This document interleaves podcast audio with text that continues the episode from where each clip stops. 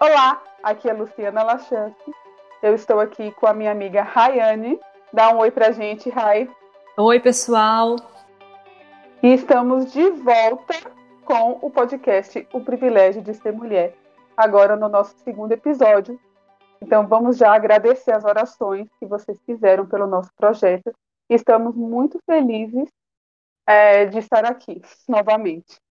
E o tema de hoje, Rai, conta para quem está nos ouvindo.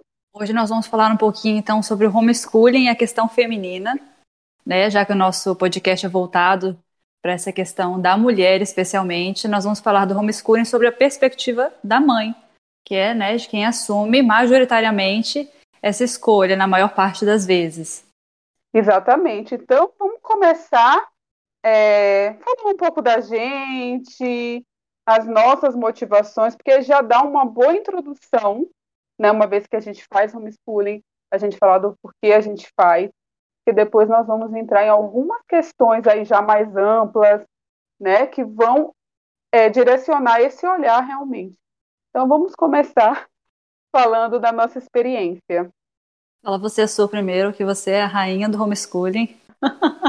Bom, então eu vou falar. Eu faço homeschooling com os meus filhos desde sempre, mas a minha filha mais velha, ela tem só nove anos. Então são nove anos, digamos, que eu, nós aqui optamos por isso. Mas ao mesmo tempo a gente sabe que os primeiros anos de homeschooling foram anos, na verdade, que eu me dediquei muito a pesquisar sobre, a ler sobre o assunto, reforçar a escolha, né? Achei que ficou mais desafiador nos últimos três, quatro anos. E a minha motivação inicial, assim, na verdade, eu conheci o homeschooling quando eu ainda estava noiva, porque eu comecei a pesquisar sobre casamento e tudo mais. Encontrei blogs americanos e encontrei alguns, principalmente o da Jéssica, do Shaw of Roses, que muita uhum. gente deve conhecer. E ela fazia homeschooling, na época ela tinha seis filhos. É, e eu fiquei super encantada com aquilo. Na verdade, fiquei encantada com a rotina como eu acho que eu fiquei encantada quando eu conheci a pedagogia, por exemplo, de Montessori, que é justamente aquela rotina infantil de educação, ela me encantou. Claro que naquela época eu não sabia muito bem o que era o homeschooling na prática, mas ao ver aquela família ali fazendo homeschooling com os filhos, fazendo atividade, lendo bastante, eu fiquei encantada. Mas ao mesmo tempo eu não me senti motivada a fazer, é, nem pensei realmente, ah, eu vou fazer. Porque no Brasil, é, na minha visão ali naquele momento, não era permitido, parecia um caminho impossível. Então eu meio que nem, é, nem cogitei muito. Então naquele momento é, era uma coisa assim que eu nem pensava e tudo mais. E daí passou um tempo, eu sempre acompanhando, me casei, e aí quando eu tive a minha primeira filha, eu conheci pessoas que entravam em contato comigo por causa do blog, e essas famílias, elas estavam começando o homeschooling no Brasil, aqui, quer dizer, elas estavam começando, não era que era, eram as primeiras, mas elas tinham decidido fazer, apesar de a gente não ter é, uma legislação clara sobre o assunto. E aí eu vi, nossa, é possível fazer isso? E aí eu fui me informando. E eu decidi, na verdade, quando eu tive minha primeira filha, como uma espécie de adiamento do período escolar. Eu não via sentido, assim, eu acho que se eu não conhecesse o homeschooling, talvez eu fosse uma dessas mães que colocasse na escola desde dois aninhos. É, mas como eu conheci, eu falei, não, vou ficar fazendo homeschooling, com certeza, pelo menos nos primeiros anos aí é, dos meus filhos. E aí o tempo passou, também a gente conheceu outras famílias, a gente viu que era um caminho possível. E eu decidi que eu queria passar mais tempo com os meus filhos mesmo, né? Eu gostava daquela rotina. Então, naquele momento, foi exatamente isso. Eu conheci um caminho que me encantou, encantou como modelo de educação infantil, principalmente, porque foi o contato que eu tive ao ver outras famílias, e vi que era possível, que eu queria fazer aquilo, que era algo que eu queria simplesmente fazer. Foi uma coisa bem afetiva no meu caso. É, no meu caso também foi bem afetivo, assim. Quando eu conheci o homeschooling, eu já estava, já era bem mais, é, uma decisão bem mais populosa, vamos dizer assim, né? Já tinham muitas famílias fazendo. O meu mais velho ainda tem cinco anos, então vamos dizer assim que eu estou nas primícias, né? Nem posso dizer que eu fiz muita coisa nesse sentido. Mas ah, o processo de pré-alfabetização, tudo bem. É, então, a escolha para a gente do homeschooling nunca também foi uma decisão absoluta de que as crianças iam ficar para sempre em casa. Meu, meu esposo é professor, né? Então, eu também sou entusiasta da escola, eu gosto da escola, eu tive uma experiência muito boa na escola, meu esposo também teve. É, então, para a gente, a questão dos nossos filhos ficarem em casa foi justamente esse processo de adiar a, a entrada das crianças na escola, para que elas pudessem passar mais tempo com a gente, especialmente comigo, né, porque eu fico em casa. E eu queria que eles pudessem ter esse vínculo afetivo é, mais próximo, né, de que elas pudessem ter essa influência mais positiva, né, mais próxima minha, do meu esposo, nessa primeira infância, especialmente até os sete anos, assim, vamos dizer. Mas a partir disso, especialmente depois quando entra ali a fase da puberdade, da adolescência, tanto eu quanto meu esposo, a gente já achava muito importante o contato, essa inserção no mundo real, a presença na escola, Sim. por causa do contato com a diversidade e para desenvolver uma autonomia, né, como ser humano, de aprender a resolver seus próprios conflitos, é, de aprender a também exercitar suas virtudes, né, na realidade, né, não só na abstração ali na teoria. E então a gente já tinha decidido que de fato as crianças ficariam em casa por um tempo, mas a gente não é, não ficariam até terminar o ensino médio, por exemplo. Só Sim. que esse tempo ele foi se prolongando cada vez mais na nossa imaginação, porque a gente começou a ter contato com uma realidade um pouco catastrófica da escola, no sentido de que não era a realidade que a gente via, era uma realidade que era proposta, né? É, sabe quando você assiste de jornal demais e você começa a ter medo de sair na rua, porque você está ali tão inserido naquele, naquele mundo de notícias ali, de que você acha que você vai abrir a porta e de repente você vai ser esfaqueada, né? É mais ou menos isso. Exato. É interessante que a notícia é um fato que aconteceu, mas aí é você pegar esse fato espelhar na realidade e aquilo ser algo é, que com o qual você vai ter que lidar diariamente a uma distância bem grande. Não, fora que você pega notícias do mundo inteiro. Assim, só, claro, gente, notícia só parece polêmica, só parece coisa ruim, assim, né? Então você acha que o mundo é só aquilo, que nada presta, que é uma catástrofe, que é o apocalipse chegando ali, batendo na sua porta, e se você abrir o portão já era, vai ser devorado. Então a prospecção de, desse homeschooling foi sendo, se tornando cada vez maior, né? a, a inserção das crianças Sim. na escola foi sendo uma coisa que foi ficando cada vez mais distante, né? Porque a gente começou a ficar com medo, de fato, né? Acho que o tempo da pandemia também é um tempo que contribuiu muito para que esse tipo de informação começasse a ganhar muito espaço. Porque a partir do momento que você se desloca da realidade, tudo vira uma abstração, né? Então, Sim.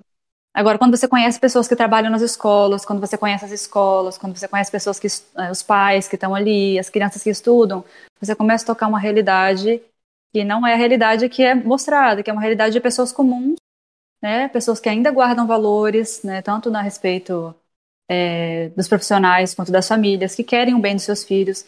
Muitas vezes as pessoas cometem erros de forma ingênua porque não sabem que são erros, né?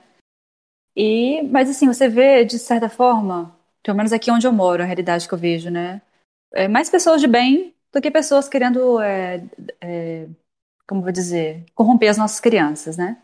Sim. Então, quando a gente começa a pensar e a ver é, a realidade de forma tão dicotômica, né, como assim, ah, todas as escolas são ruins, você para de avaliar a realidade local, as escolas do seu bairro, né, as escolas da sua cidade, é, e começa a ver é, tudo com essa forma, né, a forma dicotômica, né, só uma coisa é boa e a outra coisa não necessariamente ser sempre ruim. Então você deixa de ver as coisas como elas realmente são e começa a, a idealizar muito, né? Então pode ficar parecendo que o homeschooling é essa, é essa, essa ação salvadora da pátria, assim, né, como uma forma de autoproteção até dos nossos filhos, e como se ela fosse uma escolha 100% segura sempre, que não tivesse chance de dar errado, ou que a escola fosse ser sempre prejudicial, sendo que isso não é uma realidade. Nós vamos encontrar escolas boas, escolas ruins, nós vamos encontrar homeschoolings bons, homeschoolings ruins, e motivações diferentes para diversas situações, né? Mas aqui essa foi a nossa realidade. E Sim. agora o meu mais velho entrou na escola, né? Você até me ajudou a tomar essa decisão, foi muito importante essa conversa que a gente teve, porque a gente tinha essa ideia de manter o, o, as crianças em casa por mais tempo. Mas a partir do momento que a gente viu que isso já não estava fazendo bem para o nosso filho mais velho, a gente tomou a decisão de procurar um local onde ele pudesse se desenvolver. E para a gente a escolha da escola foi é uma coisa assim impressionante, porque realmente, em primeiro lugar, foi uma descoberta de que a gente estava muito ideologizado nesse sentido. A gente estava realmente achando Sim. que a escola era uma coisa catastrófica. E a gente viu que não. E também a gente começou a ver que aquilo que a gente estava fazendo no homeschooling em casa, que a gente achava ser uh, maravilhoso, nós somos super educadores, não era nada demais. As crianças que estavam na escola estavam recebendo a mesma educação, elas estavam, eh, meu filho estava tão, tanto quanto elas, né? E a gente até uhum. pensava assim, ah, deve estar mais avançado, porque tem um ensino personalizado. Não, no meu caso estava igual, tipo assim, uhum. né? E ele se adaptou muito rápido. Já, né, recebendo um baldezinho de água fria, Sim, a humildade. Nossa! Calçando as sandálias da humildade. Nossa, que vergonha, gente. E ele ficou pouco tempo, porque ele entrou no final de outubro, assim, então foram poucos meses, mas o tempo que ele ficou na escola para ele foi Sim. extremamente importante. Ele desenvolveu super rápido. E como eu te falei, o nosso ponto principal foi porque a gente não tinha essa rede de apoio de famílias próximas. Então, por mais que ele fizesse uhum. aulas extra, é, isso não estava suprindo a necessidade de socialização que ele tinha, né? Mesmo saindo para o ar livre Sim. todo dia, enfim, isso não estava sendo suficiente. Ele estava ficando descompensado é, na parte do desenvolvimento social. Então, foi super importante a gente abrir mão da nossa ideia, né? Daquele plano que a gente tinha para tomar essa decisão de fazer aquilo que era melhor para o nosso filho. E quanto aos outros dois, né? Uhum. Aí o tempo vai dizer, né? Não vou dizer que eles vão entrar com a mesma idade, vai depender da necessidade deles. Para mim, ainda é importante que eles fiquem comigo é, o maior tempo possível nessa primeira infância. Eu acho bem importante mesmo e acho que foi muito positivo pelo vínculo que eu desenvolvi com meu filho, pela segurança que ele teve ao entrar na escola, sem olhar para trás, assim, sabendo que ele tinha os pais Sim. próximos, né? Então, o processo de adaptação dele foi, assim, impressionante. Então, para a gente foi uma experiência bem bacana. Não, mas é interessante você falar isso, porque assim, a gente já pode pensar, na verdade, nesse momento de, de certo boom que a gente vê do homeschooling. Porque, por exemplo, quando eu tomei essa decisão, e eu tomei essa decisão, minha filha vai fazer 10 em março. Então, foi assim que eu tive a minha filha, eu decidi, não, vou começar esse caminho. Só que há 10 anos, é, a gente não tinha esse ambiente que a gente tem é, de pressão com relação ao bullying, pressão que eu digo assim, justamente essa propaganda muito exagerada contra a escola, é, tudo isso. Então, assim, eu, quando eu tomei essa decisão lá atrás, eu consegui ficar ah, bastante focada naquilo que eu ia desenvolver. Eu não me sentia assim pressionada, mas ao longo depois a gente vai ver é, o quanto isso vai aumentar realmente, porque a gente percebe que esse boom do homeschooling, no sentido de que muitas famílias, e foi muito rápido, muitas famílias realmente passaram a fazer homeschooling, é, foi concomitante justamente com todo esse movimento que a gente pode chamar de um movimento ideológico. É, e aí a gente pode esclarecer para não, não parecer assim que, nossa, né, do que, que vocês estão falando. Porque assim, eu comecei a ir atrás mesmo durante esse período entender essa, é, toda essa questão do homeschooling.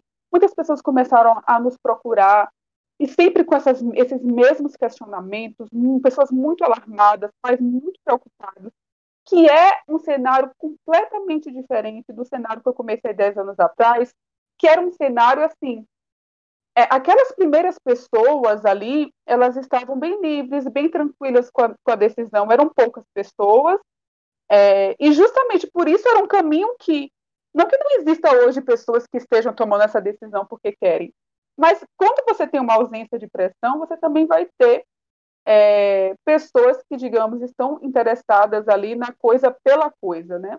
Então eu comecei a notar essa grande mudança entre encontrar as primeiras famílias homeschoolers para fazer um meio social há 10 anos atrás, que você encontrava e você sentir aquele clima bastante positivo, as pessoas seguras das suas decisões. E o cenário que a gente vê é, agora, né? É interessante, como eu estava falando, é, que eu fui atrás, né, para poder saber, como a gente tem muita referência dos Estados Unidos, né, porque os Estados Unidos tem homeschooling há bastante tempo, a gente olha os métodos, né, nossa, que coisa fantástica, é dali que muitas famílias se inspiraram, eu inclusive, e é, quando a gente vai ler alguns estudos sobre homeschooling nos Estados Unidos, a gente vai perceber que nós aqui no Brasil estamos passando por um processo muito parecido, que é justamente o processo de crescimento é, que vai aí é, casar com o movimento ideológico também. Então, tem um estudo de uma professora de direito de Harvard que ela comenta exatamente isso, como foi esse processo nos Estados Unidos. Que ele começou bem diversificado, é, a, as pessoas fazendo homeschooling lá. Você não tinha, por exemplo, mais conservador do que mais liberais fazendo homeschooling, era quase que meio a meio. Você percebia uma, uma motivação mais ligada ao fato de que aquilo parecia se encaixar melhor na vida da família, né? É, famílias que viajavam, e daí você tinha muita gente assim que a gente chamaria aqui de unschooling, né? O pessoal super liberal Sim. e tudo mais, que tem valores completamente diferentes, não são esses valores conservadores e tudo. Mas que logo depois desse início, a partir de um determinado momento, foi justamente com a ascensão de um pensamento é, conservador, pensamento conservador cristão, que houve é, realmente um boom, que aí ficou quase que majoritariamente isso. E dentro desse nicho de pensamento, a gente vai ter justamente uma pressão para que é, esse papel da educação seja é, fora da escola, porque a escola tem muita ideologia, é, porque tem muita coisa acontecendo aí no mundo, nós não queremos esses valores, então, como uma forma realmente de blindagem. Então, você trazer isso, a gente consegue já ir entrando um pouco no nosso tema. Engraçado que um tempo atrás eu fui pesquisar sobre as origens do homeschooling. Que eu fiquei pensando, da onde que vem o homeschooling? Porque a igreja foi pioneira né, no desenvolvimento das escolas, das universidades, e até hoje leva à frente com muita é, com muito vigor nessas instituições, né? muita preocupação. Sim. Então fui atrás, e aí eu, é, e a gente sabe que realmente a cultura americana é uma cultura onde prevalece, onde a gente tem esse boom né, de homeschooling de forma mais é, abundante. E eu fui atrás, e aí acabei descobrindo que lá em 1970 teve um, um, um pesquisador né, chamado John Holt, que ele propôs né, uma reforma no sistema escolar, porque ele não estava satisfeito com a forma como a escola estava se desenvolvendo, porque estava muito formal, é, estava muito é, se dedicando à, à doutrina, vamos dizer assim, como de forma didática, né? E ele defendia uhum. que a escola precisava se tornar é, mais humana, né, ter um ritmo diferente. As crianças precisavam passar mais pelo processo de experimentação, né, de experiências, né, aprender um pouco mais sobre a vida.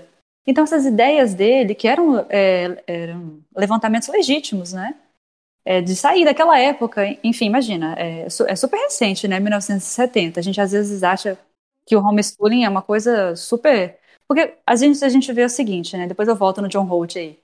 Que as pessoas tendem a defender o homeschooling com uma ideia errada, que é a ideia de que defender, usar a palavra homeschooling para defender um período onde o homeschooling ainda não existia. Porque sim, sim. a gente tem que falar de homeschooling numa época pós-escolar. Porque aí o homeschooling faz sentido, no sentido como ele é dito hoje em dia. Porque hoje em dia, basicamente, o homeschooling Exatamente. é a replicação do, do modelo escolar dentro de casa. Se tendo todas as diferenças e tudo mais, mas já com a referência escolar. Então a gente já tem um currículo, a gente já sabe o caminho que uma criança precisa tomar. Então, quando as pessoas vêm dizer, ah, lá no, no, século não sei quanto, as crianças eram educadas em casa. Então, quando a gente tem é, essa questão, por exemplo, de usar o termo, é, o próprio, o próprio termo, né, educação domiciliar, como ficou traduzido aqui no Brasil já é um termo que me incomoda. Sim. Porque quando as pessoas vão usar, inclusive, os documentos do magistério para é, justificar que a escolha pela educação domiciliar é mais perfeita, isso é um erro de interpretação. Quando a gente vai ler os documentos do magistério, é, a gente tem que ler esses documentos usando as chaves de interpretação que o próprio magistério dá. Né? Então, quando a igreja usa a palavra educação, ela não se refere ao ensino domiciliar. Então, os pais, uhum. eles têm o grave, nós temos o grave dever de educar os nossos filhos mas não de ensiná-los, né, de instruí-los, como se faz nas escolas.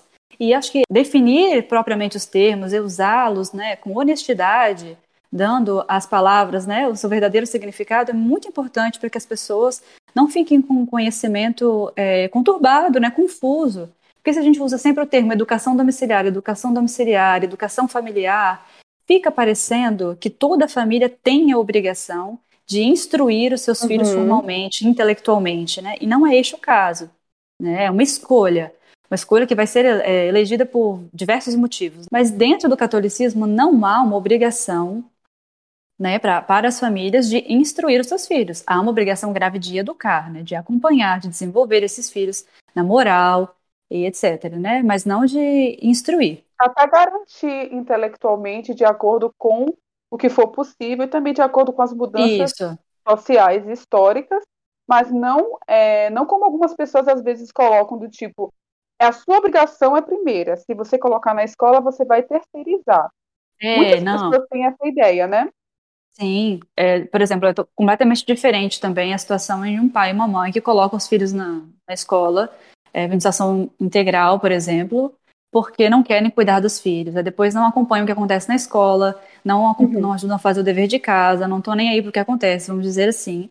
De, da realidade dos pais que colocam os seus filhos na escola, acompanham todo o processo, fazem a diferença na escola, estão lá, né, é, ajudam nos projetos, é, ficam amigos dos professores, fazem a boa influência, fazem a boa influência com os outros pais, com as outras Sim. crianças. Então tem todo um trabalho de um apostolado que os pais podem fazer, né? E que, que estão, além disso, disso tudo, ainda cumprindo o seu dever, né? De educar os seus filhos e ainda educar os filhos dos outros, muitas vezes, né? Mas voltando lá no John Holt, aí fui descobrir então, que ele propôs essa reforma educacional, que faz muito sentido, bem legítima, né? Aí a gente vê as coisas do, da Montessori também, né? Nessa época, da Lubienska, que era uma discípula dela. Eu gosto muito da Lubienska porque ela elevou, elevou o montessorianismo, né? Introduzindo a parte espiritual, comparando as crianças uhum. aos monges. Eu gosto muito dessa comparação que ela faz.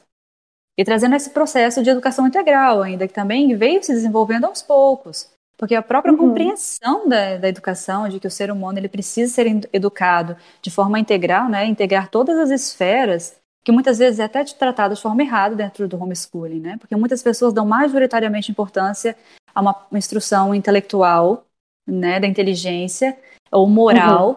e deixam de lado, por exemplo, a necessidade de uma educação motora, educação física, é, da educação é, psicossocial, da educação artística, que é visto até com certo desprezo hoje em dia, né? Mas voltando no John Holt de novo, ele propôs a reforma legítima. Então essas ideias dele começaram a, a pegar entre os pais, porque os pais viram que era uma coisa legal de se fazer. Eles queriam ter essa rotina com as crianças, como você falou nessa pesquisa, é, de fazia sentido para eles essa escolha, né? E depois essas ideias começaram a ser divulgadas em revistas.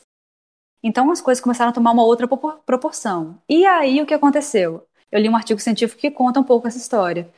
E alguns grupos protestantes começaram a se apropriar desse modelo de ensino para poderem fazer essa blindagem dos seus filhos, então. E separá-los uhum. do mundo que eles achavam que era um mundo decaído, um mundo decadente. Então, eles queriam Sim. proteger os filhos e começaram a isolar. E daí vem inúmeras histórias de famílias. Sabe aquele filme? É, eu não lembro o nome do filme, mas acho que com meu marido já tem uns anos já de um pai que cria os filhos, é meio homeschooling, assim, cria os filhos no meio da floresta. Fantástico. Eu acho que é isso. Tem umas histórias desse tipo que realmente existiram. E eu vi que lá, então, realmente, a partir da década de 80, ficou com, é, com algo que ficou mais próximo dos grupos evangélicos. O que é Sim. bem característico, porque eles são meio segregacionistas mesmo, né? Eles se isolam, eles têm essa, essa coisa de, de não se contaminar, né?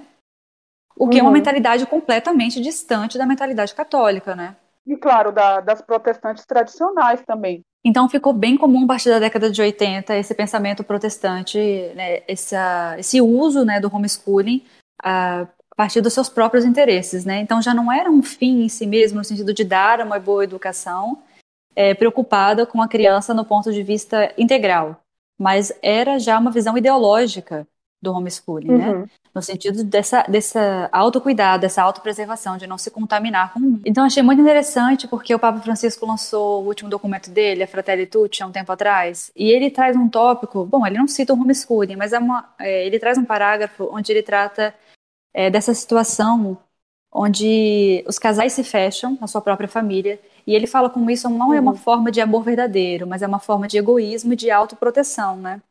E que a gente não pode reduzir a nossa vida a uma relação com um pequeno grupo, nem se esse pequeno grupo for a nossa família, porque uhum. isso vai ser uma forma de da gente não conseguir se relacionar com, com o resto do mundo e mais ainda, né? É uma forma muito perigosa da gente alimentar é, certas ideias que são nocivas aos nossos filhos, nocivas à nossa Sim. vida matrimonial, porque a gente vai se fechando, se fechando, se fechando tanto que isso vai fazendo cada vez mais mal, né? E ele lançou também um pacto global de educação, onde ele fala que para a gente educar uma criança é necessário uma aldeia inteira. Eu gostei muito dessa frase, porque Sim. a gente tende a pensar que educar os nossos filhos é uma coisa muito autorreferencial.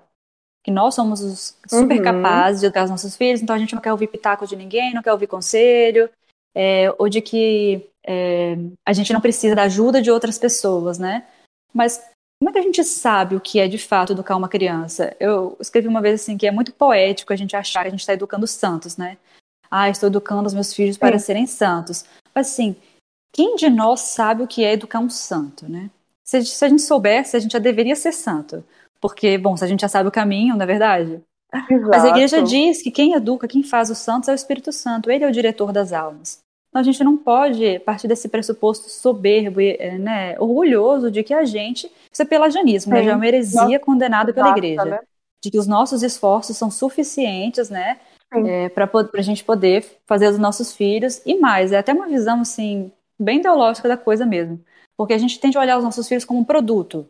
Eles são um produto uhum. que eu vou mexer da forma como eu quero, como se eles não tivessem uma personalidade, não tivessem gostos, desejos, né? Como se eles não tivessem o direito de cometer os seus próprios erros, de construir a sua própria história, né? E as coisas vão ficando tão autorreferenciais que a única forma de manter isso da forma mais autorreferencial possível é fazendo com que é, a realidade de uma família se torne cada vez mais fechada. E a forma mais fácil de fazer isso é mantendo a mulher em casa, né? Porque se a mãe fica Sim. responsável apenas pela educação dos filhos e pelo trabalho doméstico, ela vai se tornando cada vez mais isolada do mundo, né? E se tornando até, de certa forma, eu vejo que o homeschooling muitas vezes é, é lançado como uma forma de economia doméstica. Tanto a respeito Sim. dos filhos, como, por exemplo, assim, não. Ah, eu vou ter aqui os meus filhos. É, já entra numa questão da limitação dos nascimentos, porque uma, partindo do pressuposto que você não pode nunca limitar os nascimentos, e você não tem condições de matricular todos os seus filhos numa escola relativamente boa, então se a sua solução é a única, a sua única solução é uma escola pública devastada, bom, então a solução mágica, na verdade, é o homeschooling. Então, é homeschooling. na verdade, no fim das contas, a solução é essa economia doméstica de que os, os filhos ficando em casa, né, não indo para a escola, você economiza, e a mulher ficando em casa educando os filhos, aí tem mais uma economia, né? Então. Sim, é... E só, só um detalhe, Rai. É, e mesmo na questão da escola pública, porque na verdade assim, a escola pública é gratuita, mas gera um custo de deslocamento, gera um custo, um custo de material Não, é, mínimo, né? Assim, já, já teve relatos de família que, que conseguem fazer homeschooling com pouco material. E não é necessariamente que, nossa, essa família não está investindo em nada. É porque há necessidade é, menor, por exemplo, com a questão da lista de material escolar, Isso, com ter sim. uma mochila, você não precisa, se seu filho está é, tá em casa, não precisa de um tênis, você vai desgastar bem menos, né? De uniforme, então, de lanche, etc. Exato. Então, mesmo quando você coloca o filho na escola pública, não é só uma questão de mensalidade, é uma questão que você começa a ter noção do investimento mínimo que você vai ter que fazer em educação de qualquer forma. Sim. E muitas vezes, quando você pensa nisso, é quando as pessoas decidem pelo homeschooling, não se faz essa conta de que, mesmo criança em casa, você vai ter que investir nessa criança. Você vai ter que suprir com algumas com material escolar, né? Você vai ter que comprar materiais, você vai ter que imprimir, você vai ter que comprar livros, você vai ter que matricular numa aula extra, se você não tem projetos sociais. Então não tem como você Sim. reduzir esse custo a quase zero, né? É, não tem como reduzir a zero, porque você vai ter que investir nessa criança, não é justo com ela. Na Constituição Federal é direito da criança ter uma educação de qualidade. Então a criança, toda criança tem o direito de ir para a escola, né? De receber uma educação. Então você não pode manter essa criança em casa e acabar negligenciando é, educação, uhum. pensando que você está compensando isso de outra forma. Ah, mas essa criança está em casa comigo, né, não está tendo contato com ideologias, não está tendo contato com devastação, né, com, sei lá, com funk, etc. Mas aí você, então você acaba negligenciando do outro lado porque você pensa que está compensando, mas não é assim que a conta fecha. Né? Quando a gente está falando de educar uma criança, a gente tem que ter responsabilidade. E não é só aquilo que a gente julga importante, a gente já tem estudos, a gente já tem um, um, uma caminhada né, na história da humanidade dizendo do que as crianças precisam. Agora, se você me perguntar, ah, elas precisam de tudo que a gente encontra na escola? Não. É claro que a escola, hoje em dia, especialmente para crianças pequenas, ela é uma hipérbole, né? A criança não precisa de tudo aquilo. Uhum. Mas para muitas famílias, o ambiente escolar vai ser um ambiente mais adequado para que essa criança consiga se desenvolver, porque pensando em logística, é uma questão de investir em cada filho. Imagina, pagar aula de música, pagar aula de, é, de esporte, né, de se deslocar, gasto em gasolina, precisando de uma rede de apoio para ficar com os outros filhos. E não, e a única maneira de você achar que está ganhando é justamente essa questão ideológica que a gente está comentando aqui. Se você tem uma visão de que a escola é um lugar ruim, de que essas coisas não têm importância, de que qualquer coisa é válida desde que não haja esse contato, então você acaba é, pensando que ok, eu não vou, não vou ter esse investimento e tudo mais. E mesmo a questão da, da mulher ficar em casa, ai, vamos comentar mais um pouquinho. É, essa questão feminina é uma visão que a gente vai acompanhar, que é uma, uma visão assim, é de um local dentro da sociedade que essa mulher também vai ocupar. E é interessante a gente falar dona de casa, porque assim, é... a gente pode falar da maternidade também, que o tipo de visão da maternidade que esse pensamento é, tem com relação à maternidade, mas eu vou colocar o dona de casa na frente, porque o que, que acontece? O dono de casa aqui não é simplesmente assim é, um cuidado com o lar, não é simplesmente o estar em casa trabalhando, é, é quase que é quase que você pegar uma esfera de desenvolvimento feminino, intelectual e de participação ativa na sociedade e você delimitar num espaço físico, no caso, o espaço doméstico, e você dizer que essa essa realidade é uma realidade melhor, mas desejável, é praticamente uma imposição mesmo. Há uma imposição, a gente sabe disso, há uma supervalorização e quando você é, coloca isso, você vai ver que isso vai estar diretamente ligado, obviamente, à falta de investimento, o que investimento intelectual para o gênero feminino, uma falta de lugares na sociedade que naturalmente a mulher vai poder circular e ocupar. Né? Então é interessante trazer isso também, porque tem muito a ver justamente com todas essas pressões que a gente vai encontrar. É uma forma de instrumentalizar a mulher também, né? Eu pensando porque a partir do momento que você delimita o espaço de uma mulher, que ela pode, a forma, a forma como ela vai atuar, o espaço onde ela pode atuar, são questões que não são levantadas para os homens, né? Eles podem fazer o que eles quiserem. Sim. Agora, para a mulher, tem todo este peso histórico que recai sobre ela, né, do que ela deve, do que ela pode ou não fazer, né? Mas é, vamos dizer assim, que atualmente a gente está falando de uma sociedade já que, já que já se desenvolveu muito a respeito desse tema. É, o meu pároco é um senhor, né? Ele tem 70 anos. E numa das homilias, uns domingos atrás, ele falou bem assim, e achei interessante, porque é um senhor de 70 anos que viu uma evolução histórica a respeito da mulher. E ele uhum. achou interessante comentar isso em uma homilia para pessoas simples, dizendo que é, nós estamos em um ponto da sociedade em que já não é mais é, uma visão certa pensar que toda mulher tem que ficar em casa apenas educando seus filhos, cuidando do seu marido. Que a mulher tem o direito de sonhar. A mulher tem o direito, ela deve ser apoiada e incentivada a buscar a sua realização, né? Porque a mulher também tem, é, cada mulher tem a sua missão pessoal, tem né, o seu Sim. desejo. Então, é, eu sei que muitas mulheres me escrevem dizendo assim, mas eu não tenho vocação nenhuma para homeschooling, eu não sei ensinar, eu não gosto, pessoa é um peso. E ficam se sentindo culpadas por sentirem isso. Uhum. Mas é, é normal, tem gente que não tem mesmo a vocação de ensinar, que não gosta, né? Ninguém é obrigado a, a escolher fazer uma coisa que não gosta. Isso, isso não, é, não significa ser mulher, né? Ser homeschooler. É um reducionismo, um reducionismo barato ainda, né? Com certeza, né? É uma escolha que você faz. É como querer obrigar, sei lá, todo, agora todas as mulheres vão ser enfermeiras, porque, enfim, é uma necessidade que está havendo, vocês combinam muito com isso, Exatamente. é, de salvar vidas. E, com a, e outra coisa, com, com o modo, é, o modo como nossa sociedade está organizada agora, o fácil acesso não, não existe nenhum impedimento realmente para você não pensar nesse desenvolvimento como desenvolvimento feminino que pode simplesmente ocupar esses espaços, né? Não é uma sociedade antes fechada, em que se ela se tivesse som de uh, trabalhar fora, teria que desbravar, teria que mudar muito a sua rotina, ou se ela quisesse desenvolver qualquer trabalho, ia ser num esquema fechado. Hoje, com tantas possibilidades os trabalhos sazonais, os trabalhos em casa, os períodos, pensar nessa realidade da mulher como um período. Porque como, quando eu falo assim, essa questão, é, eu estou em casa hoje, por exemplo, né? Então é. não é uma questão de desvalorizar a minha escolha aqui nesse Sim. momento. Mas é uma escolha totalmente diferente da mulher antes, que ficava restrita ao ambiente doméstico, porque, veja, eu não estou restrita ao ambiente doméstico. Primeiro, porque eu tive bastante é, eu tive bastante investimento intelectual antes, durante um bom período da minha vida. Eu, eu cheguei a trabalhar fora, por exemplo, eu fiz faculdade, eu, eu aprendi também. uma língua. Isso, pra eu gente trabalho foi... aqui em casa, eu trabalho, pra gente, eu tenho um pra gente foi realmente uma escolha, a gente já teve a, a possibilidade, a gente tem a possibilidade de fazer outras coisas, a gente escolhe ficar em casa, podendo ficar em casa e gostando de ficar em casa.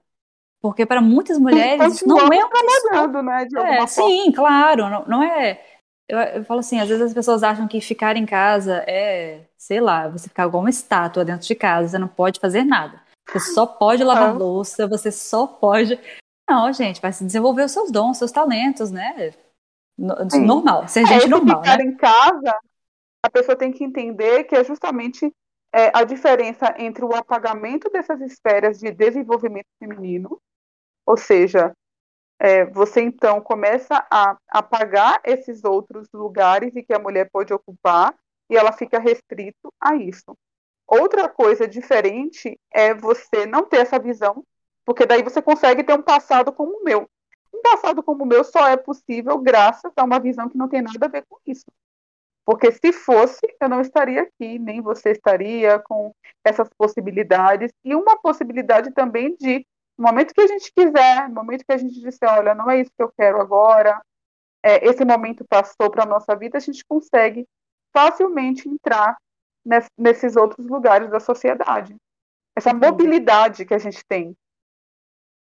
Que não é uma, uma mobilidade que todas as mulheres tenham, porque muitas mulheres não têm a escolha de poder ficar em casa. Elas precisam trabalhar para obter renda, elas não têm escolha sobre deixar seus filhos na creche pública ou não, elas lutam por vagas, Sim. elas acordam cedo para conseguir uma vaga, passam a noite dormindo na fila para conseguir uma vaga numa creche melhorzinha, né?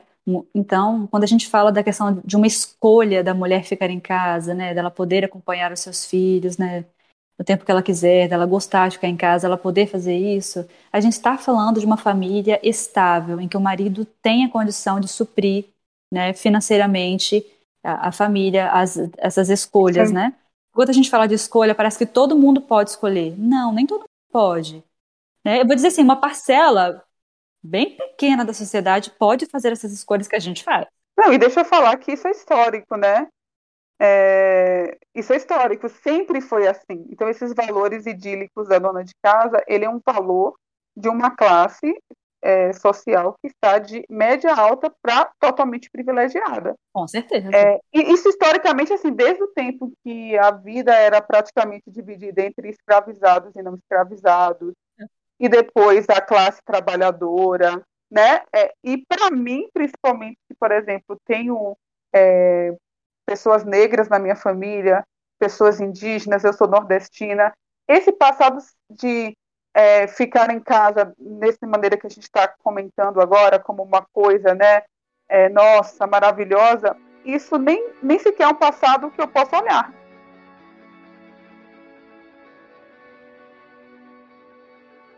E a questão da mulher, para mim, é uma coisa que impacta muito na questão das meninas, na educação das nossas filhas. Porque a partir do momento que a gente tem como meta, né, como ideal, essa escolha, que para nós ainda é uma escolha, mas a partir do momento que a gente tem isso como ideal, a gente vai educar as nossas filhas, ainda que a gente não diga nada, para que elas tenham uma vida limitada. Elas vão seguir esse modelo de achar que elas só podem ser mães, dona de casa e homeschoolers, né? Inclusive, é, tinha uma época que eu pensava que somente a escola católica que servia para criança, né? Para os nossos filhos. Até eu começar a descobrir que as realidades. Gente, que, porque hoje em dia o slogan é basicamente assim, né? Ah, matricule seu filho na escola verdadeiramente católica. Aí você já começa, né? uhum. né? Depois que eu tive algumas amigas que matricularam seus filhos em escolas verdadeiramente católicas, né? Claro, gente, a gente vai encontrar escolas católicas muito boas. Mas a gente também vai encontrar escolas muito problemáticas, que fazem lavagem cerebral, Sim onde as meninas começaram a dizer que é, as, ah, o que, você vai ser quando você crescer? Ah, você é esposa e mãe. Não, mas você não quer ser cientista, você não quer ser, sei lá, bailarina, você não quer ser médica? Não, é você esposa e mãe. Menina de sete anos de responder uma coisa dessa? Ou você pegar uma menina no ensino médio dizendo: ai, eu não vou para a faculdade porque eu vou me casar e vou ter filhos, eu não preciso investir na minha. Ah, gente. Gente, mas é sério, eu comentava isso no, no, nos stories lá e o pessoal ficou super chocado e tudo, mas é importante a gente falar isso é o seguinte, gente. É, essa questão já começa por uma questão é, no homeschooling que, obviamente, você quase 100% dos casos você vai precisar que a mãe é, não tenha um trabalho fora. Claro, você vai ter alguns exemplos que você pode conciliar, ainda mais se o pai e a mãe tiverem uma rotina flexível, então dá para você fazer. Mas fora isso, eu falo que o homeschooling é o trabalho que eu assumi. Né? É isso aí. E por isso também eu faço ele de uma forma que eu tenha satisfação, justamente porque está como um trabalho. Mas o que, que acontece, né? É, como ele vai ter essa necessidade e como você vai ter toda essa toda essa ideologia que nós estamos comentando aqui, que, por exemplo, a, a família unschooling lá, super para frente com outros valores, ela vai sofrer, não vai sofrer desse tipo de pressão, tá? Essa é uma Verdade. pressão específica. Então, veja, não é simplesmente uma questão, é, olha, ela vai estar em casa, a menina vai estar em casa e logo ela vai sofrer isso, isso e aquilo. Não, é todo é, um conjunto de pensamento que faz parte ali e que você vai entrando nessa lógica. Hoje pode parecer muito chocante a gente afirmar isso aqui, como eu coloquei lá e como a gente está falando, né? Que o homeschooling ele apresenta um problema é, para as meninas que vão ser educadas, porque é muito chocante a pessoa admitir isso agora. Por quê? Porque geralmente as mães que estão fazendo tiveram outra educação, muitas têm nível superior, Imagina se agora elas simplesmente vão abertamente falar isso. Mas gradativamente você vai perceber se você não é, construir os seus valores de outra forma, se você não tiver certeza do que você está fazendo, é, você vai caminhar para esse pensamento. Porque toda vez que você entra num ambiente, numa, uh, numa comunidade, você se deixa levar, até porque às vezes você nem sabe direito do que se trata, você vai se deixando levar e você vai construindo esses valores até que esses valores sejam seus. Entendeu? Então, agora a gente está no homeschooling num momento que ninguém vai ser capaz de afirmar isso. Mas em 10 anos, que é o que aconteceu nos Estados Unidos, tá?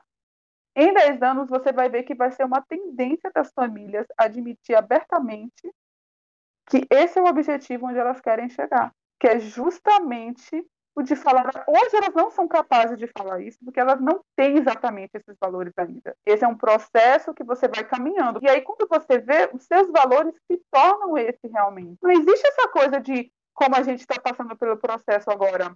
É, de educar para dar a melhor educação, a melhor educação intelectual, porque depois vai para uma boa faculdade, mas existe uma parte muito significativa das famílias que já falam abertamente que esse não é o objetivo delas educar as meninas, não, porque elas querem educar exatamente dessa forma aí, para ser esposa e para ser mãe. E eliminam, apagam toda essa outra esfera de desenvolvimento, que é uma esfera que todo ser humano, seja homem ou mulher, ele nasce.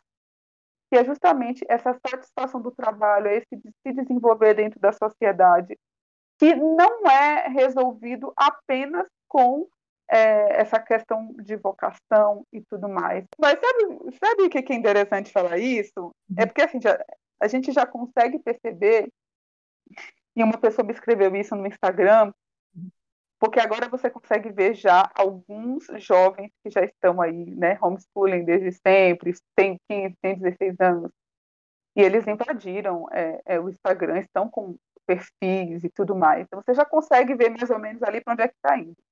Uma moça me escreveu uma vez, ela, gente, o que está acontecendo?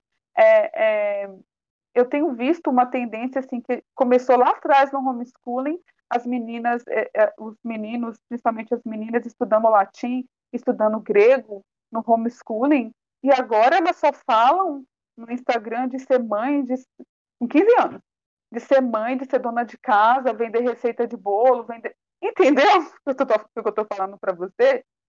É algo que já está, o processo já está em andamento. Se você não toma cuidado, é exatamente para esse caminho que está se apontando, né? Não tem como. Por mais que a gente pense, ah, mas eu não falei para minha filha que ela tinha que ser dona de casa e esposa, eu disse que ela tinha outros caminhos. A atmosfera que se cria em torno é, dos nossos filhos com relação àquilo que a gente acredita, né? Dos nossos valores, eles vão impregnando. E não tem jeito. A gente, é, eu falo que assim, a ideologia é assim. A lógica da ideologia é que uma ideologia vai puxando a outra. Porque o que é ideologia? É uma ideia acima da realidade, ela é descolada da realidade, ela é uma abstração. Então ela vai dialogando com outras ideias e quando você vai ver, você entrou numa loucura generalizada, você não sabe nem mais onde você está, quem você é, o que, que você está fazendo. E quando você vai se dando conta, parece que vão caindo como escamas os olhos, assim. Uma coisa cai, aí você percebe, caramba, é realmente isso aqui não faz sentido nenhum.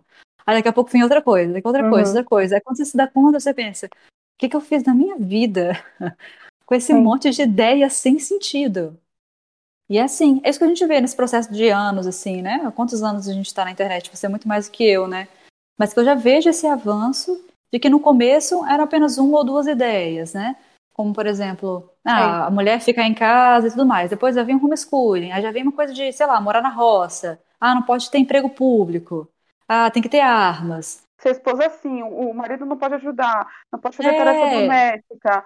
É, os, suas crises conjugais vão ser resolvidas dessa forma, dessa forma específica, porque se você não estiver fazendo é porque você está encaixado dessa maneira pejorativa. E aí vem os ataques.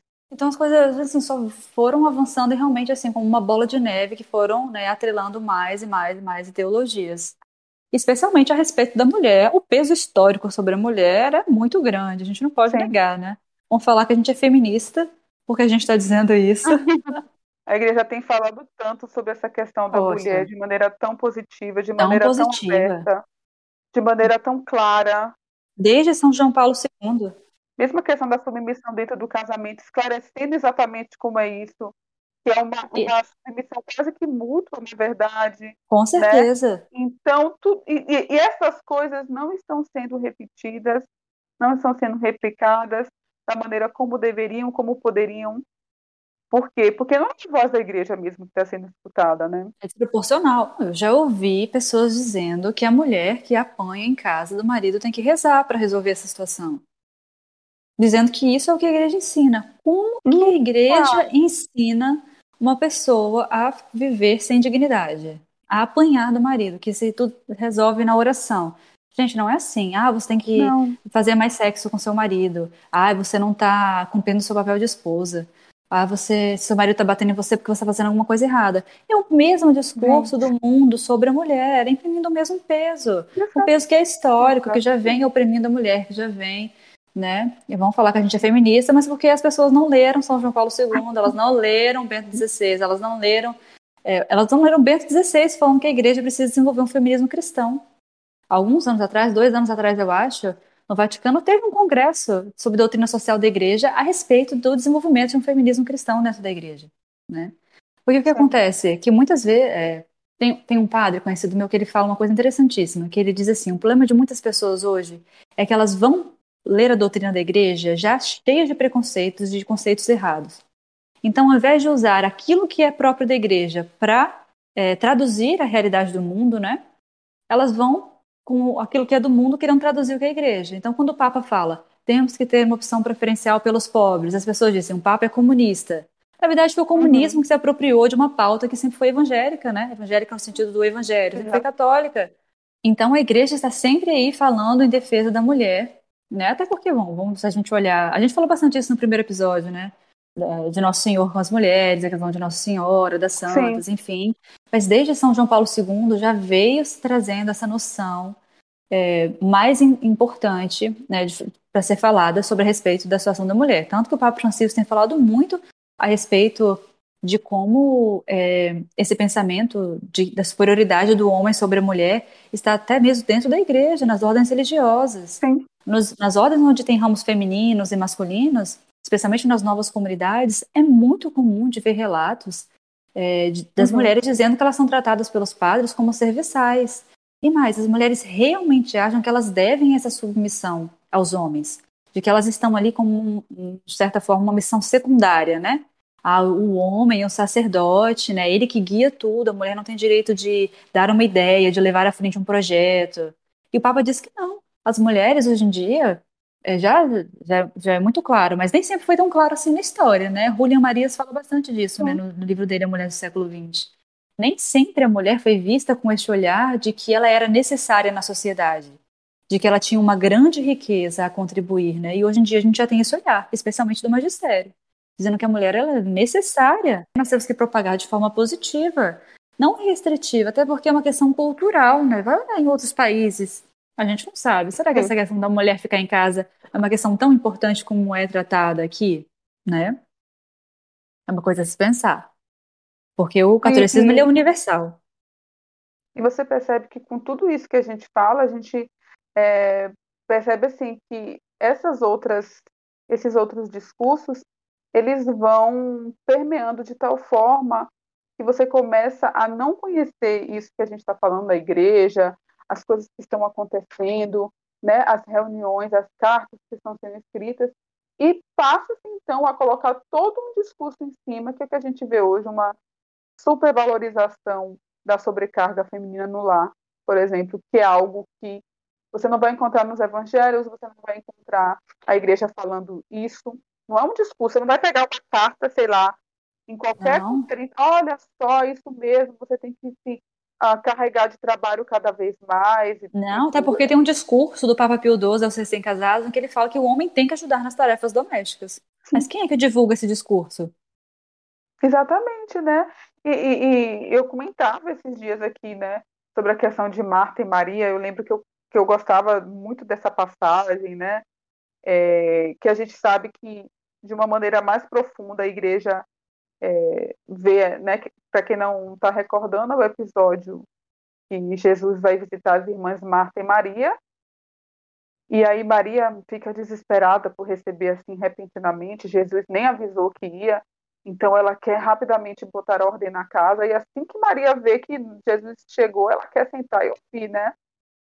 E Marta estava sobrecarregada e pede ajuda de Maria. Então, assim, a igreja é, sempre falou muito dessa passagem de uma maneira mais profunda, né, de uma vida ativa, de uma vida contemplativa. Mas ali, historicamente, naquele relato, a gente vê é, muito interessante como Jesus reage a isso, porque ele repreende Maria, é Marta. Ele, ele, é ele que inaugura essa coisa de falar duas vezes o nome da pessoa em tom de repreensão, né? Marta, Marta, você está preocupada com muitas coisas quando uma só é necessária. Ou seja, a gente vê que essa sobrecarga que é colocada é, na mulher dentro do lar e que é colocada de uma maneira como se quanto mais trabalho você fizesse, quanto mais sobrecarga você tiver, você está fazendo um serviço para Deus, né? E como é que a gente consegue interpretar isso?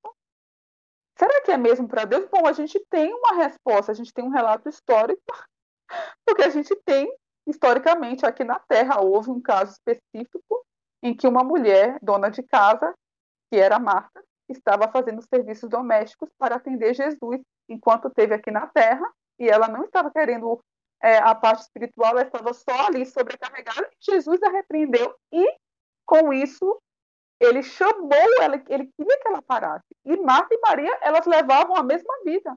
Elas eram solteiras, donas de casa. A diferença é que uma parou para ouvir né? E a outra não. E muitas estão sendo levadas justamente é, a levar essa sobrecarga. E o homeschooling acaba sendo, de, dentro desse meio, uma sobrecarga enorme, porque enorme. ele é uma sobrecarga, independente dos malabarismos, malabarismos que você faça. Eu sempre falei muito dessa sobrecarga, porque foi uma das coisas que eu senti mais é, de cara, assim, porque você fica assim, numa limitação que você, por mais organizada que você seja, é, você não consegue dar conta de muitas frentes. Até encontrei uhum. uma amiga esses dias, ela perguntando assim para mim, é, e aí, como é que tá essa questão do homeschooling? Ela é da obra, ela tem essa uhum. coisa de missa diária e tudo mais, que é uma coisa que eu nunca consegui fazer, né? Então, é, eu tenho um, uma clareza que justamente por eu estar 100% com as crianças o tempo todo, eu tive que diminuir, né, a minha atividade espiritual para, nesse momento, dar conta das outras coisas. Né? Por mais que eu diga é para Jesus, eu estou fazendo isso e tudo mais, mas se eu não parar, se eu não rezar, se eu não cuidar, se eu não me confessar, se eu não cuidar disso, não vai adiantar dizer depois que, nossa, mas eu fiz homeschooling, né, Jesus? Você não estava vendo isso? Luciana, é. Luciana. É isso aí. Né? Ai, não, com certeza. Eu acho que o homeschooling tem muitas vantagens, né, mas ele, tem, ele pode ter muitas desvantagens também nesse sentido, né? Essa sobrecarga da mulher é uma sobrecarga da, da família como um todo. É uma sobrecarga, se você parar para pensar, né, na questão não só do cansaço da mulher, mas são mais responsabilidades que vão ter que ser delegadas aos próprios filhos. Que muitas vezes acontece de forma errada, né? Os filhos acabam assumindo funções paternas para poder fazer com que o homeschooling Sim. continue funcionando. Então, eles vão perdendo a infância, eles vão sendo introduzidos mais cedo numa vida adulta, né? E, vem, e muitas vezes está, isso está atrelado a um discurso de, ah, no passado era assim. Gente, mas tem coisas que no passado não funcionaram, tá? Hoje em dia a gente já sabe, é, eram ruins. Hoje em dia a gente já sabe. Uma criança que perde, né, a sua infância, que é adultizada precocemente, ela vai sofrer mais tarde de uma adolescência tardia, né? De uma infância tardia, ela vai querer é, ela vai, ela vai se revoltar. Ah, esses dias eu recebi relatos, esses dias não, já tem mais de um ano. Relato de uma, de uma menina que ela cresceu numa família numerosa, é, uma família bem tradicional, assim, ela é, passou pelo homeschooling, né? Ela foi homeschoolizada, se assim que eu falo. E ela me escreveu com tanta dor, assim, porque ela dizia, assim, que na adolescência foi a pior parte para ela, foi a pior fase. Falou assim, quando eles eram crianças, eles não se davam conta do que acontecia. Era todo ano nascendo uhum. um filho, mas eles não se davam conta. Quando eles foram chegando na adolescência, que eles começaram a questionar, ela e os irmãos delas, mais velhos, né? Por que eles tinham tanta sobrecarga dentro de casa? Por que, que os pais não tinham tempo para eles, para dar atenção, para conversar? Por que, que eles não podiam fazer as coisas, não podiam se divertir, nunca tinham dinheiro para nada? E os pais diziam que era para Deus, eles falaram que eles começaram a se revoltar. Porque eles diziam Mas, assim: não é possível que Deus queira que a gente tenha uma vida assim. E ela falou: hoje em dia eu não quero me casar. Eu e os meus irmãos, cada um de um jeito, um mais perdido que o outro. Nossa. Porque eles falam assim, a vida que a gente teve foi uma vida, ela falou, foi uma vida horrível. Sabe? É claro que a gente tá assim, não é uma realidade de todas as famílias. Mas vamos dizer, é uma realidade possível, que se a gente não tomar cuidado com as escolhas que a gente faz na nossa vida, né, é, isso vai impactar na vida dos nossos filhos. Não adianta a gente dizer, estou fazendo isso para Deus, nossa, estou buscando a santidade. Se a gente, é, isso não é a, não é certeza de que as coisas vão funcionar ou de que elas não vão impactar negativamente os nossos filhos, né? Não, eu contei minha história, né? Comecei a contar minha história lá no blog e a minha mãe, obviamente, não, não, não é questão de homeschooling, mas ela veio de uma família é, bem numerosa, bem desestruturada, passou muita necessidade mesmo, e era assim, num nível de consciência, era bem pouco assim né, para aquelas famílias de baixa renda realmente. E essa história é super comum, na verdade, né, entre, entre tantas, tantas famílias, é, principalmente as famílias mais pobres realmente. Essa é uma realidade que a gente encontra, né? Então não é assim, é, ah, mas você tem que ter, aí coloca uma lista de requisitos que a pessoa supostamente deve fazer para poder alcançar é, tudo isso é, acaba sendo uma demanda, né? Mais demandas para é, as pessoas cumprirem realmente. Eu acho que assim, às vezes é, as pessoas têm boa vontade também, querem fazer homeschooling, mas nem sempre vai ser possível. Isso vai impactar na saúde mental. A mãe vai. Oh, esses dias me escreveu uma moça me dizendo que ela tem uma amiga que estava grávida do quinto filho e estava fazendo homeschooling. E a, a moça estava é, tão descontrolada, né? A mãe dessas crianças, e queria fazer o homeschooling a qualquer custo, que ela chegou a quebrar uma mesa de tanta raiva. Mas assim, e a pessoa não consegue, porque não consegue sair disso, porque ela acha que realmente essa é a única forma possível dela se salvar, dela salvar os filhos dela. E se ela não fizer hum, isso, ela é vai isso. estar entregando a sua família ao demônio, sabe? Uma coisa assim pavorosa, porque é, é um fardo enorme, e não é só um fardo, é uma grande mentira, né? Porque fazer homeschooling não é garantia de, de salvação, nem garantia de proteção dos nossos filhos porque é, uma vez que eles, é, eles saiam da, da nossa aba, né, vamos dizer assim, da barra da nossa saia, eles não tomaram as suas próprias decisões, a fazer as suas próprias escolhas. Sim. E se a gente não tiver dado autonomia, não tiver ensinado essas crianças a se relacionarem com o mundo, a fazerem boas escolhas, né? É, elas vão ser pessoas alienadas, elas vão, elas podem se revoltar, elas podem fazer péssimas escolhas, porque elas, elas não fazer outras escolhas, gente. Vão. A prova que todo mundo aqui está fazendo, entendeu? 100%. Seja o influencer lá que está fazendo X, seja outra que está fazendo Y. Eu tive uma educação super liberal, assim. Se eu contar, as pessoas ficam, quê? Eu digo que se eu fosse educada hoje, pelos meus, meus pais fossem os moderninhos de hoje, eu seria educada sem gênero. Porque era o equivalente ao que eu fui educada antes, entendeu? Porque eram muito liberais. Você acha, assim que eu ganhei, eu me lembro de aos nove anos, achar os meus pais super excêntricos. Eu me lembro disso. Na hora eu ia conforme a banda, eu aproveitava Sim. os privilégios que os pais liberais davam.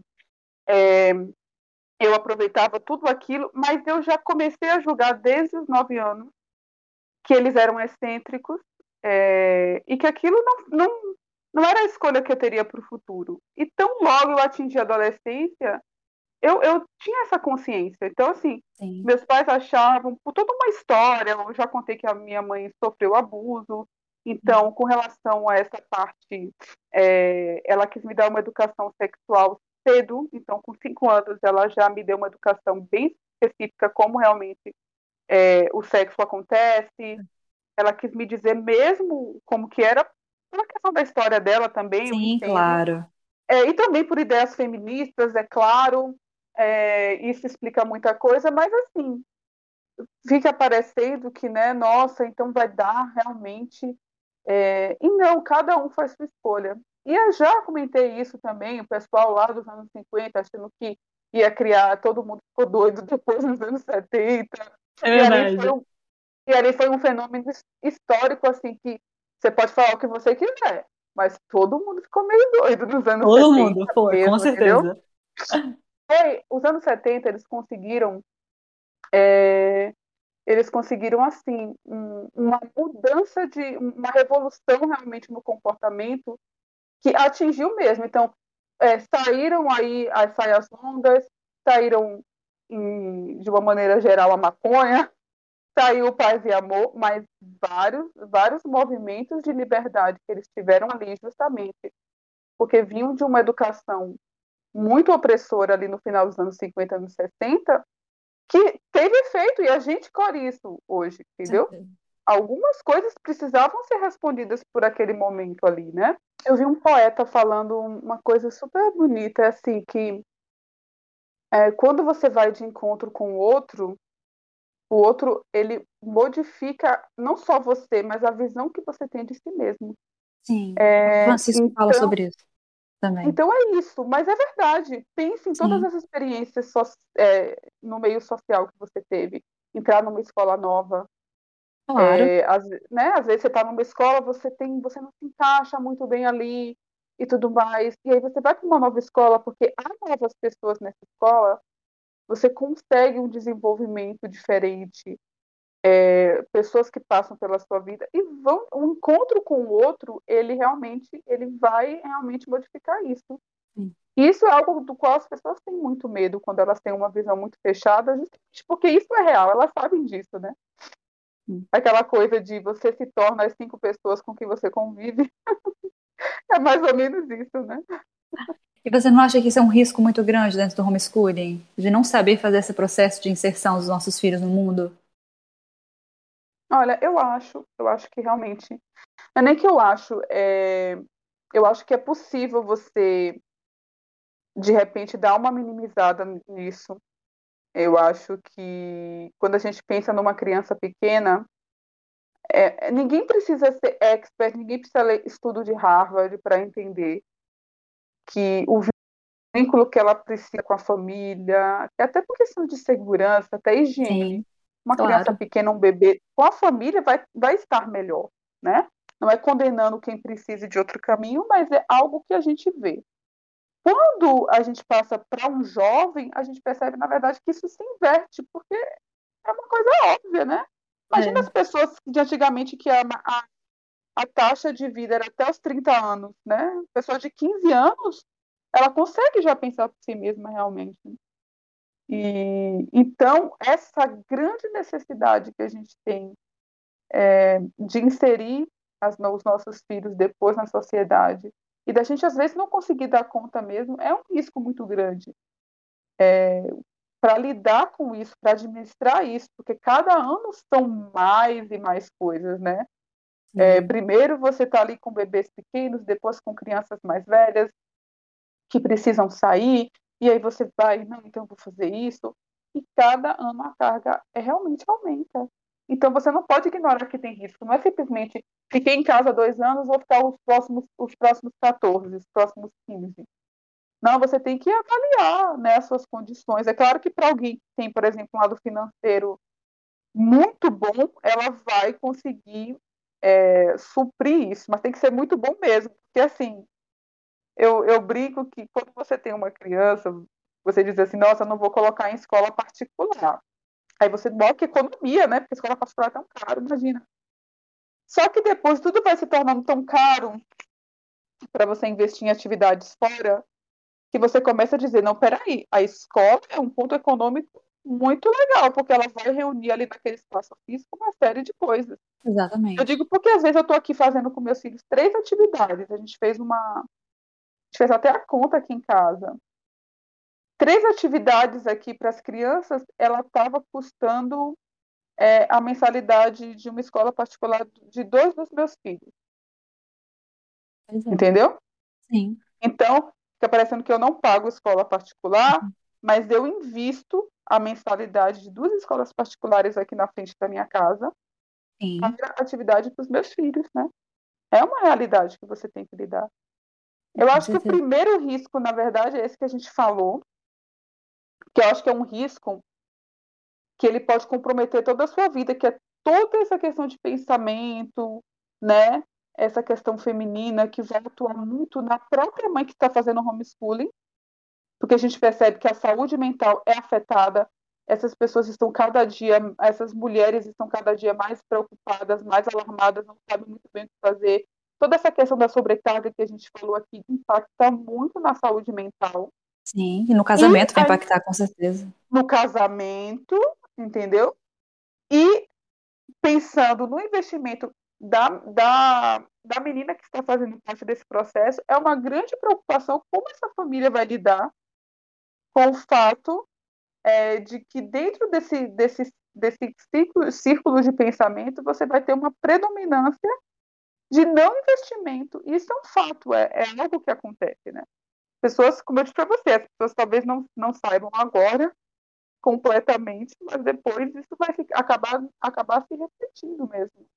Oh, com certeza. E dependendo da forma como essa educação é conduzida dentro de casa, né, esse pensamento vai se perpetuando, quando chegar a hora das crianças, dos adolescentes, né, dos jovens se inserirem no mundo real, vai ser muito difícil para eles de conseguirem fazer essa inserção realmente sem ser uma inserção ansiosa, sem ficarem com nenhum problema é, psicossocial, por estarem tão descolados do que acontece na realidade, né, do ritmo do mundo, né, da pressão, como as coisas acontecem, da própria cultura, de estarem desacostumados a ter autonomia, de resolverem seus próprios conflitos, de estarem sempre acostumados com aquele ritmo. Sim. Porque assim, a gente sempre fala, é, uma das vantagens do homeschooling é a flexibilidade, de você poder fazer um estudo personalizado, de você poder seguir o ritmo da criança. Mas quando essa vantagem começa a se tornar uma desvantagem, de que esse ser humano ele vai se tornando cada vez mais descapacitado de atuar no mundo, né, no mundo não, na sociedade, porque ele não vai conseguir lidar com o ritmo, ele não vai conseguir lidar com a institucionalização das, das, das, da sociedade, né? das regras, dos comportamentos, da pressão no mercado de trabalho, de que precisa produzir, de que precisa, é, bom, das provas, dos concursos, enfim, todas essas coisas são coisas que impactam, que a gente tem que pensar em maneiras, não falo assim, de que são prejuízos que necessariamente vão acontecer, né, que são tipo, ah, vamos escolher um fracasso. Não, mas antevendo não. essas possibilidades, a gente precisa garantir uma forma de que os nossos filhos possam é, ter a capacidade de se inserirem no mundo com naturalidade. No mundo, não, na sociedade. Não percebe, assim, né? Acho que a gente não percebe ao longo da vida o quanto nós fomos, nós fomos modificados pela sociedade, de certa forma ajudados. Ajudados, então, com certeza. A gente acaba não percebendo que tudo, quando a gente retira muito isso, a gente coloca sempre a sobrecarga nos pais, né? Então, explicar sobre tudo, dar acesso a tudo, realmente, depende muito do equilíbrio emocional da família, né? Cada ano mais trabalho, depende do Sim. número de filhos que estão sendo educados em casa, as diferenças ali de, de idade, de conteúdo, né? Então, assim, não dá para você achar que, que desafios e, e, coisas vão, não vão ser apresentadas aí ao longo desse processo, pelo contrário. E, assim, aqui, aqui a gente meio que já decidiu, embora, é claro, sempre haja a possibilidade de mudança, justamente por conta de muitas dessas coisas que a gente já antevê, que a gente não vai fazer homeschooling, por exemplo, todos os anos, né, até terminar o ensino médio. Era uma coisa que eu tinha decidido até antes mesmo de surgir todos, antes de eu pensar nesses problemas, Sim, a gente esse movimento ideológico tomar conta. Antes disso tudo, eu já pensava, acho que vou fazer isso até os 10 anos, na infância, né? E depois eu não sei, agora a gente já aumentou um pouquinho, ah, né, minha filha vai fazer 10 anos, eu vou continuar fazendo homeschooling, mas com certeza não será mais por muito tempo, é, porque eu vejo que esses problemas, de verdade, eu não estou aqui condenando, eu tenho amigas que é, têm filhos adolescentes que fazem homeschooling, e eu falo muito sinceramente que eu vejo que eu não dou conta, sabe? Eu não dou conta de, de suprir tudo isso eu não dou conta de fazer tudo isso que eu estou enxergando já como um problema, que eu estou enxergando já, e, e, eu, e por admitir isso, é, que a gente pensa nessa decisão realmente como, assim, eu sei que é possível é, que dê certo também, né? Que a pessoa Sim, diga assim, afinal de contas, há problemas, há problemas na escola também com os com quais certeza. eu vou lidar, com os quais eu lidei quando era criança, Sim. né? Que a gente sabe disso, mas quando as pessoas falam que a questão do a questão da legalização é uma questão bem polêmica também, né? Porque quando a gente pensa a partir de um âmbito religioso, de um âmbito às vezes até mesmo ideológico, ideologicamente religioso, sobre a legalização do homeschooling, é, que quer sempre é, dar total autonomia e liberdade para os pais, como se o Estado fosse um Estado opressor, que quer, né, tipo, roubar os nossos filhos da gente. A gente não pensa que faz parte do Estado garantir indivíduos saudáveis para uma sociedade né, é, saudável também, e que também ele está tentando garantir para os próprios indivíduos né, que seus pais não sejam potenciais abusadores, né, que seus pais não vão fazer dessas crianças né, experimentos sociais ou qualquer coisa do tipo, né? Então, é, aquilo que a doutrina social da igreja diz é, é isso, né? Papa Francisco reitera muito. A escola junto com a família, a sociedade junto com a família a família junto, são, são mãos dadas, né? Então, quando a gente pensa nessa questão da legalização e fica batendo tanto no, na ideia de que tem, os pais têm que ter total autonomia, a gente tem que começar a abrir a mente e pensar que quando a gente legalizar o homeschooling, se isso acontecer, nós não estamos legalizando o homeschooling apenas para famílias que tenham noção do que estão fazendo. Vai ser uma possibilidade real e concreta para qualquer pessoa que queira fazer, né? É, e que não tenha boa intenção, muitas vezes, né? Que pode aparentemente fazer, é, fazer uma boa escolha, mas na verdade está criando seus filhos de forma paranoica, catastrófica, ideologizada, né? Está fazendo mal psicologicamente, com coação psicológica para cima dos filhos. Então, todas essas coisas têm que começar a fazer parte do nosso imaginário para que a gente possa ver a situação com mais realidade, de forma mais concreta, né? Não é porque a minha realidade do homeschooling é boa que a de todo mundo é não é porque a minha realidade da escola é ruim, que a de todo mundo é. Né? A realidade é muito particular e ela é muito complexa. E a gente tem que ter esses olhos abertos para ver essas nuances. Mas, infelizmente, a gente está indo pelo mesmo caminho dos Estados Unidos, que é um caminho de praticamente nenhuma, nenhuma regulamentação. Não sei se as pessoas conhecem mesmo como de fato é nos Estados Unidos. Eu não conheço mas a, a, quase não tem regulamentação. Inclusive, eu li, deixa eu ver se eu tenho o nome dela aqui. É uma professora de direito. Ah, quem quiser procurar é a Elizabeth Berthollet. Depois eu coloco lá no meu Instagram quando a gente lançar o episódio. E ela fala que com esse movimento de expansão do homeschooling nos Estados Unidos ter sido tão atrelado a essa questão de uma ideologia mais conservadora, ela acabou impactando muito no fato de que nos Estados Unidos praticamente não há regulamentação com relação ao homeschooling, fica parecendo que há. Na verdade, o que há lá é a permissão de que você eduque seu filho em casa. É, mas não existe nenhum órgão assim que fiscalize. Tem estado que não exige praticamente nada, você não tem que fazer prova nenhuma nunca. É, e, mesmo, e alguns estados que podem são pouquíssimas coisas que ele, ele exige. E ela fala o seguinte, que os Estados Unidos, é, comparado com outros países que têm um homeschooling legalizado também, como por exemplo Portugal, ele é uma anomalia. E é uma anomalia justamente por causa desse movimento. Porque, por exemplo, como em Portugal não teve essa onda, não teve esse movimento, é, existe educação domiciliar regulamentada lá, mas ela é bem regulamentada, justamente porque como não teve esse lobby conservador é, fazendo uma pressão grande, e as ideias desse grupo é justamente a total autonomia, uma autonomia assim total mesmo, é, com total aversão pelo Estado, o Estado é o inimigo é e não pode ter nenhuma regulamentação, nós não queremos cumprir currículo nenhum. Por quê? Por que, que a gente não quer cumprir nenhum currículo? Porque o currículo é, é uma aberração, etc e tal, etc e tal.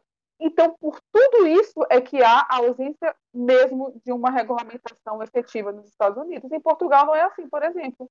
Você caminha, você pode se matricular numa escola, por exemplo, é, e você é acompanhado, você tem que ter um mínimo ali de acompanhamento, você faz uma prova por períodos, né? Eu acho mais seguro. E é, bem, é mais seguro para, para as crianças. Para né? as crianças, com certeza. Para as crianças. Então, é, esse é um dado que acontece, e a gente está indo pelo mesmo caminho, justamente porque o nosso homeschooling está crescendo da mesma forma.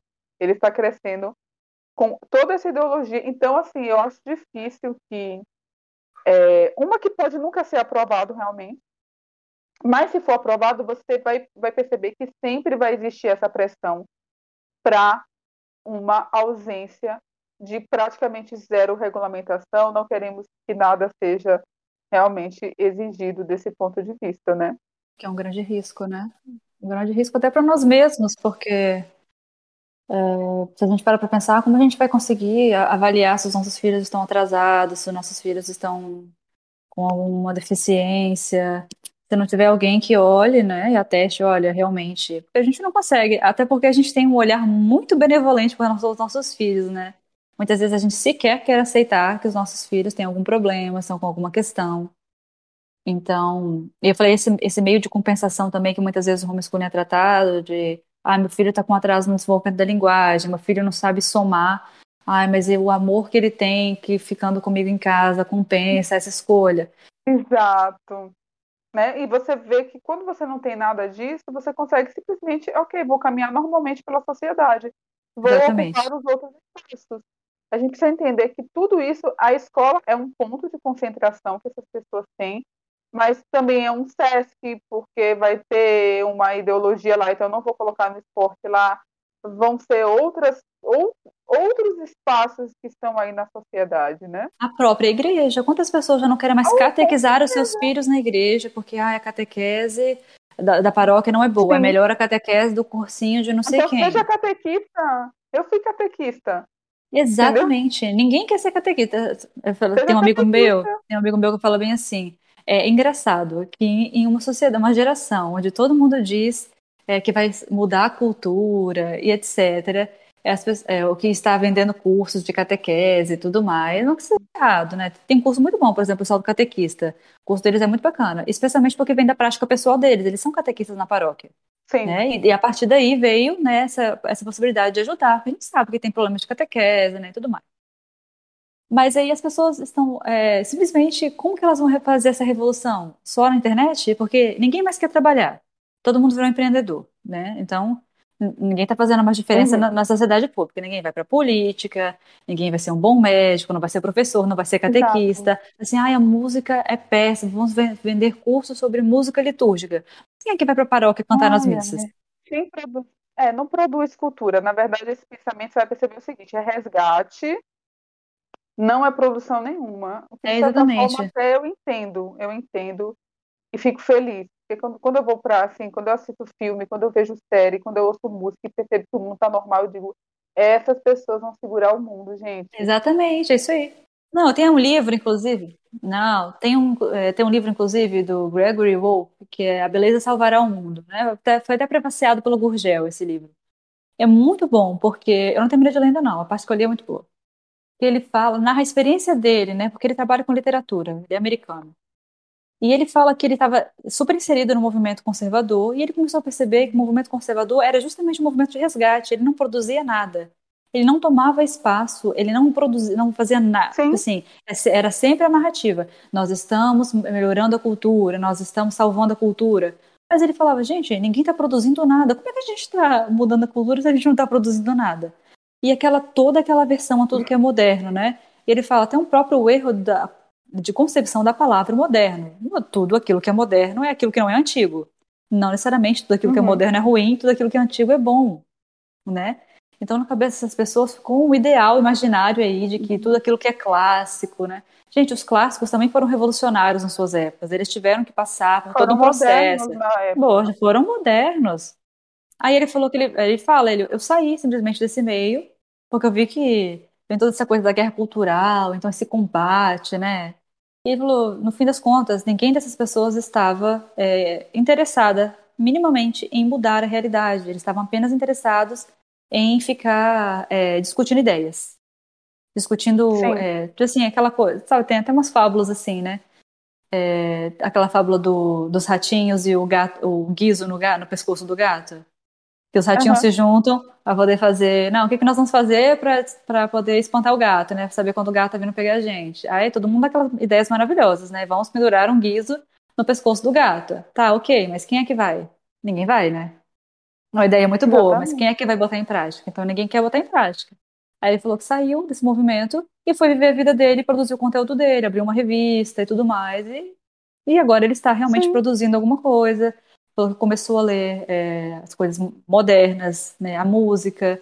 Ele fala, inclusive, de como é, é, prejudicial essa ideia de que tudo tem que ser católico. A editora tem que ser católica, é, as roupas têm que ser católicas, né? Como se o católico fosse essa espécie, né, esse espécie separado, assim, de que precisasse estar o tempo todo evitando uma contaminação ou uma certa so supervalorização né, uma coisa incólume, assim, ah, botou o adesivo católico, está liberado, tipo um, um index proibitório, assim, né, só que liberado para católico. Isso só abre a possibilidade justamente de você ir colocando esses outros, esses outros valores que não são católicos, como se, como se fossem, né? Como se fossem. E toda essa questão mesmo, né, da, da música, de tudo isso, a gente percebe que falta justamente uma abertura de alma, né? Porque para você produzir, né, você precisa realmente estar inserido. Ah, ficar resgatando só o que passou não faz, não faz o menor sentido isso realmente, né? Realmente não faz para a gente, a gente tem que se conectar realmente com o que está acontecendo aqui agora também. Senão a gente né, ficar só ali, ah, vou ler os clássicos, vou ouvir essas músicas, e, e acaba não se conectando. Mas é isso, Ra, acho que para fechar, assim, a minha grande preocupação hoje é realmente a questão feminina mesmo. Eu me preocupo muito com a visão. Me preocupei quando essas coisas começaram a aparecer, que eu estava tendo de mim mesma, as minhas motivações, né? É... E olhando, claro, também para os meus filhos, o que, que eu estava proporcionando para eles, principalmente para minha filha, né? Eu não queria de verdade ser mais uma vez levada é, por coisas que na verdade não faziam parte da minha vida. A gente comentou no outro episódio que a gente teve vários desses uh, desses momentos na nossa vida em que a gente mudou muito. E isso é importante para a gente pensar o seguinte: essas nossas opiniões elas mudam com uma facilidade assim que a gente tem que parar para pensar, para a gente não acabar comprometendo os nossos filhos com essas opiniões que vão e vêm no sentido assim, se a gente não para realmente, olha, toda essa questão que a gente vê que nosso homeschooling é, precisa atender a certas demandas, a certas necessidades, essas demandas e essas necessidades não sou só eu que decido, eu preciso ver o mundo no qual estou inserido. É, se a gente não faz isso, é muito fácil depois a gente às vezes mudar de ideia, mas para aquela criança que passou por todo aquele processo, vai haver um comprometimento sério do seu futuro, né? Eu falo que eu, eu tive boas possibilidades de mudança pelas fases que eu passei, justamente porque eu tive o privilégio de um grande momento assim de liberdade, porque assim, por mais que meus pais fossem super liberais, eu estava inserida na sociedade, né? E eles respeitavam Sim. até isso. Então, e eu estava ali o tempo inteiro, eles não eram as únicas pessoas que eu estava tendo é, parâmetro para tomar as minhas decisões, né? Então, é importante a gente pensar nisso quando a gente escolhe um caminho desse, é, para a gente tentar realmente caminhar ao longo do, do processo e não acabar depois é, parando naquilo e diz, nossa, mas como foi que aconteceu, né? Porque alguém que, sei lá, alguém que vai passar aí a infância e a adolescência por um processo desse, se muitas coisas forem tiradas dessa pessoa, no caso, né, as crianças, os nossos filhos, é, vai faltar referência, né, vai faltar parâmetro para que eles realmente sejam capazes de tomar outras decisões.